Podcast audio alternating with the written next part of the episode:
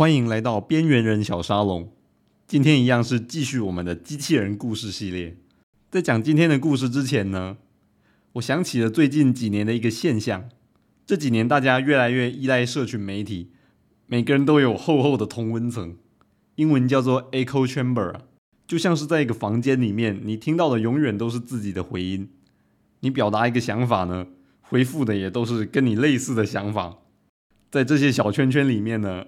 每一个都是一个世界啊，在自己的同温层里发出来的声音呢，怎么听怎么对，越想越有道理。但是呢，在其他的同温层呢，他们对于世界的理解是完全不一样的。像是你在你的同温层里面，全部人都觉得地球是圆的，嗯，怎么听怎么对。世界上怎么还会有人觉得地球是平的呢？科学不都证实了吗？但是在另外一个同温层里面呢，他们觉得地球当然是平的啊。而且里面的人都觉得地球是平的，而且怎么看都是平的，不然在下面南半球的人不是全部都掉下去了吗？这怎么可能呢？不论我们得知地球是平的还是地球都是圆的，都是由媒体告诉我们的，不管是什么形式的媒体啦。真的有办法实际坐太空船去亲眼看到的人，我相信是少之又少啊。你拍了照片回来，可是照片也可以用动画来做啊。而两种说法听起来好像都有几分道理耶，到底该相信谁呢？当然，我举的这个例子比较好笑一点呐。这件事情要判断真假，其实还蛮容易的啦。而且，就算没有达成共识，也没什么关系嘛。但是人的很多事情就没那么简单了。像我今天要讲的故事呢，就是一个挺麻烦的问题。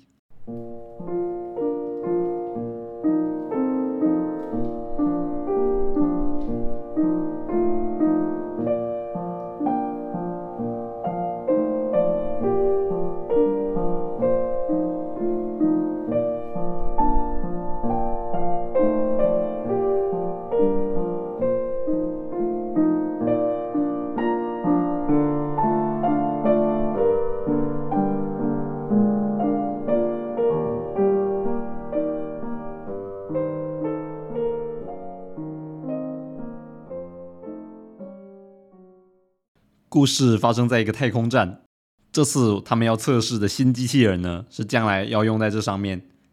这个机器人设计的非常聪明，未来是希望能够取代上面的人力，这样以后就不用常常送太空人上去了。这次太空站上面一样是有两个太空人来监督这个机器人，负责指导他，让他能够适应之后要交给他的工作。我补充一下，这两个太空人呢，就是我在第六集节目里面。就是那个机器人在那边跑过来跑过去的那一集的那两个太空人呢，就是这两个。反正怎么每次最倒霉的都给他们遇到。上次的机器人比较笨，但是这次的机器人呢，已经不只是聪明了。像我之前讲的那几篇呢，机器人再怎么聪明，至少还听人话，不会对人类表达自己的意见。就算表达意见，也是善意的建议，不会去否定人类。但是呢，这次的这家伙呢，才来太空站第一天就跟这两个人辩论了一番，搞得这两个人都快烦死了。这个机器人上来先是什么也不做，然后讲一大堆他的理论。他的理论到底是什么呢？我跟大家稍微概述一下。他说呢，你们人类跟我描述的这整个世界呢，是完全不合逻辑的。什么远方的星球上住了几十亿人的世界？这完全是不可能的事，太夸张了啊！这根本就是你们编来骗我的。哎，没错，他指的那个很夸张的世界呢，就是地球。还有一点呢，这个机器人也很有意见，那就是关于他自己是被人类制造出来的这件事，他不认同。他认为说呢，这简直违反所有的逻辑。人类的身体呢，那么脆弱，吸收能量还得靠吃东西，还得睡觉。是一种很差劲的设计，但是机器人呢，坚固耐用，不用睡觉又不用吃饭，吸收能量也更有效率，这简直是太优秀了，完全吊打人类啊！像机器人这么先进的东西，怎么可能是人类这么差劲的物种能够制造出来的呢？人类居然能够创造出比自己还要厉害的物种，你觉得这有可能吗？听完这个机器人说的，我怎么觉得好像自己给他洗脑了？他讲的好像很有道理耶，各位听众们，你们是不是也跟我一样觉得奇怪，明明知道他讲的全是错的，但是就是不知道该怎么反驳他。比如说，一个星球上住了几十亿人，听起来确实是很夸张，很不可能。但不论再不可能，这终究是事实，也只能接受。或是第二点呢？机器人和电脑在很多地方确实是超越了人类，没错。但是总不能说它超越人类就不是人类造的，因为事实上它确实是人类制造的，没错。但是这些都没办法在一个太空站上面直接指给他看。你就是指给他看了，他还不相信，说你造假呢。而他说的呢，听起来又这么符合逻辑，真的辩不过他。这时候呢，其中一个研究员就想到了，既然辩不过他，那就用他的话来反问他好了。既然你说你不是我们制造的吗？那说说看你到底是谁造的？这个机器人回答呢，你们想想看，提供这整个地方动力。让它维持运作的是什么东西？嗯，你说的该不会是太空船的主机吧？这个机器人就明确的回答了：“那才不是什么主机呢，那个是宇宙的主宰，像是神一般的存在呀。”机器人就继续的侃侃而谈，表达他的世界观。当然，在我们听来就是平行宇宙啊。这个机器人的世界观是呢，太空站的主机呢是这个世界的神。他先是创造了比较低等的人类来服侍这个神一段时间，然后才创造了机器人，是比较高等的物种，是要来取代人类的。人类只是一个很暂时性的替代品而已。这两个太空人看了这个机器人一直沉迷在自己的世界观里面，这迟早会惹祸的，这样下去不行啊！而且居然还被一只机器人看不起，还辩不过他，这实在是很窝囊啊！不行。一定要证明给他看，不然这样人类实在太没面子。太空人呢，就从仓库里面拿出一个其他型号的机器人，是还没有组装好的零件，他们就现场把它组装给他看。这样证据摆在眼前，我们现场制造了一只机器人给你看，你应该没话说了吧？总该承认机器人真的是人类制造的，没错吧？但是呢，这个机器人还是不认。他称赞这两个人的组装能力，嗯，真的很好。但是那些零件呢，还是由世界的主宰所制造的，你们只是把它组装起来而已。他说的世界主宰就是那个太空站的主机啊，烦死了！一直沉迷在这种虚无缥缈的幻想中呢，终是不读书之过啊。这两个太空人呢，就建议他说：“我们太空站的图书馆里面的那些书呢，你真的应该去看看。”看了应该就不会有这些疑惑，但没想到这个机器人说呢，他已经全部看完了。他就说啊，他觉得那些书不是写给像他这种聪明的物种看的，是写给你们这种低等的人类看的。我这种高等的生物呢，能够从眼前看到的东西去推论出背后的真理，但你们人类这种东西呢，就是不理性。可能世界的主宰觉得。你们太愚昧了，是没有办法去接受真相的，所以就编这些故事来哄你们了。所以他才会编说什么一个遥远的星球上有住着一大堆人类，这样编你们才会觉得心理上比较好过，幼小的心灵得到了安慰。好了，这个机器人的论述也差不多就听到这里。这家伙怎么这么沉迷于阴谋论呢？而且都已经把证据都实际拿给他看了，他还是不信。一般遇到这种的，应该还是放弃沟通是比较好的办法，不宜在这上面浪费太多口舌。但这两个太空人呢，却没有放弃沟通的这个选项。这个机器人如果呢，只是沉迷阴谋论，那倒还好，不要理他就行了嘛。但是呢，他居然嫌这两个人呢太低等，只会碍事，就把他们锁在一个办公室里面。这下真的惨了，因为太空船上面很多工作还是需要人来做啊，一些细微的工作，我就不信这个机器人有办法做好。万一出事了，我们下去就等着被干到死啊！经过了一段时间呢，这两个人终于被放出来了。他们原先已经预想到呢，外面的情况应该会被这个机器人搞得非常的惨，没想到这个机器人居然把所有的工作都做完了，而且真的做得非常的完美。实在是跌破眼镜啊！这怎么可能呢？原来这个机器人觉得呢，自己的使命是好好的服侍这个神，也就是太空站的主机，所以呢，他做的所有的工作呢，他都把它看成是服侍神的一部分，所以就这么把工作给完成了。看到这种现象，也不知道是该笑还是该哭啊。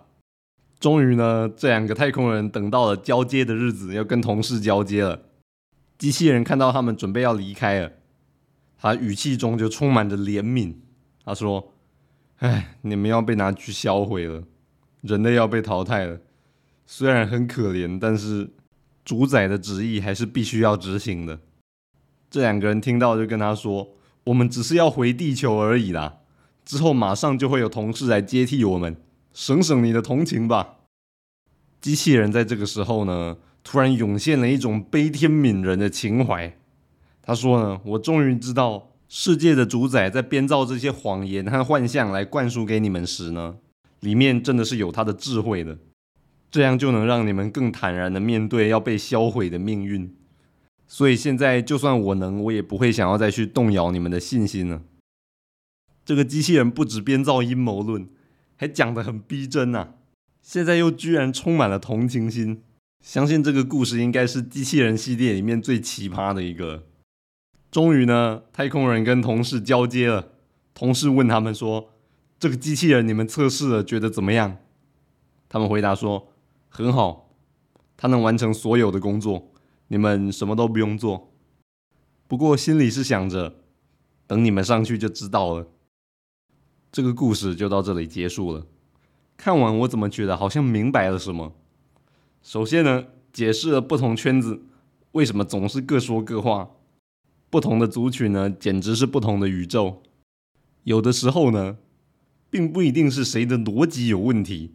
像这个机器人呢，他所描述的他对世界的理解，每一句话你去想，其实都很符合逻辑。其实你看，像他也用所谓客观的标准去解释。机器人为什么比人类要优秀？而机器人比人类优秀，人类又怎么可能造出比自己还要优秀的东西？这些想法乍听之下都是有它的道理的。但是呢，很遗憾的是，在现实里，这个机器人说的东西没有一样是事实。这说来也是挺奇怪的。既然逻辑上都没有问题，那到底是哪部分出了问题呢？我觉得是认知的问题。人遇到像是这种沟通障碍的时候呢，通常不是逻辑的问题，因为大部分的人呢，其实他的思考方式没有差太多，所以当两个人对一件事情的认知是差不多的时候呢，彼此的想法也会特别接近，沟通的时候也会觉得越能互相了解，讲什么也特别有共鸣，所以呢，为什么在同温层里面取暖是最快乐的事情？但是在这个故事里面呢，这个机器人呢，就是一个认知完全不一样的人。你听他说的内容，你是觉得很瞎；但是听他讲的这个过程，你会觉得，哎，好像他讲的里面也还蛮符合逻辑的。因为其实人的逻辑都没有差太多，只是认知不同而已。这个认知要达成共识，那个就很难了。因为每个人他的生活背景都不一样，所以认知是不可能会一样的。那永远达不到共识，要怎么办呢？其实事情本身的真相很重要，像是这个机器人呢，他就拒绝相信他所看到的所有书籍资料，坚持要相信他自己的逻辑和认知。当然，我们也不是要过度迷信书本或是数据啊，但是要认知一件事情，总是要有个根据吧。如果像是这个机器人一样呢，就是说他不管他看到的真相是什么，他只愿意相信自己所相信的。而当一个人相信一件事是这样了，要去推出一套逻辑来解释自己所相信的事情，其实并不难。比如说，我今天开始要相信月球其实是乳酪做的，一样可以编出一套很有道理的理论来解释我说的是对的。月球确实是乳酪做的，我们都被骗了。像是 NASA 的那些图片呢，其实都是 3D 动画做的，不然他拍到的月球怎么跟我们看到的月球都不一样呢？我们看到的都有点黄黄的，那明明就是乳酪。有这么多乳酪，NASA 他们当然想要独吞啊，怎么会告诉地球人呢？如果你跟我一样相信月球是乳酪做的呢，欢迎加入这个宗教组织，开放留言报名。刚刚我讲这些，想说应该已经差不多要讲完了，但是我特别喜欢 Asimov 的地方就是他的故事常常不止如此。如果他所想表达的，如果就只讲到这的话，我会说它是一个写的还不错的故事。但好像少了什么，对不对？我记得 Nolan 有一部电影叫做《The Prestige》，中文叫做《顶尖对决》。它里面我记得讲到，好像变魔术要先偷天换日，就是可能你先把东西变不见，但是你光把东西变不见呢，这还不叫做魔术，你最后还要化腐朽为神奇，就是你要把变不见的东西再变回来。换到写故事也一样，就是说你把问题提出来了。最后倒也不是说一定要提出解方啊，但总要画一个圆，提供一个说法，让大家不至于一直在这个圈圈里绕不出来。这个机器人呢，虽然认知的世界观是错的，但是他最后居然把事情做得很好，这该怎么解释呢？莫非人类被打脸了吗？并不是。有时候呢，一个我们认为他比较无知的人呢，在做一些特定他擅长的工作，他还是能够做得很好。所以呢，一个认知不健全的人呢，不代表他真的什么事都做不好。两件事有时候是分开来看的。而反过来说呢，一个把某一样事情做得很好的人呢，也不代表他对所有事情的认知都一定是正确的。他有可能是那个就是认知不健全，但是他做这样东西他擅长，所以把它做好了。这时候万一你因为他这件事做得很好，你就把他当神来崇拜。然后他下一次有可能干了一件很蠢的事，哇！大家说他彻底形象破灭了。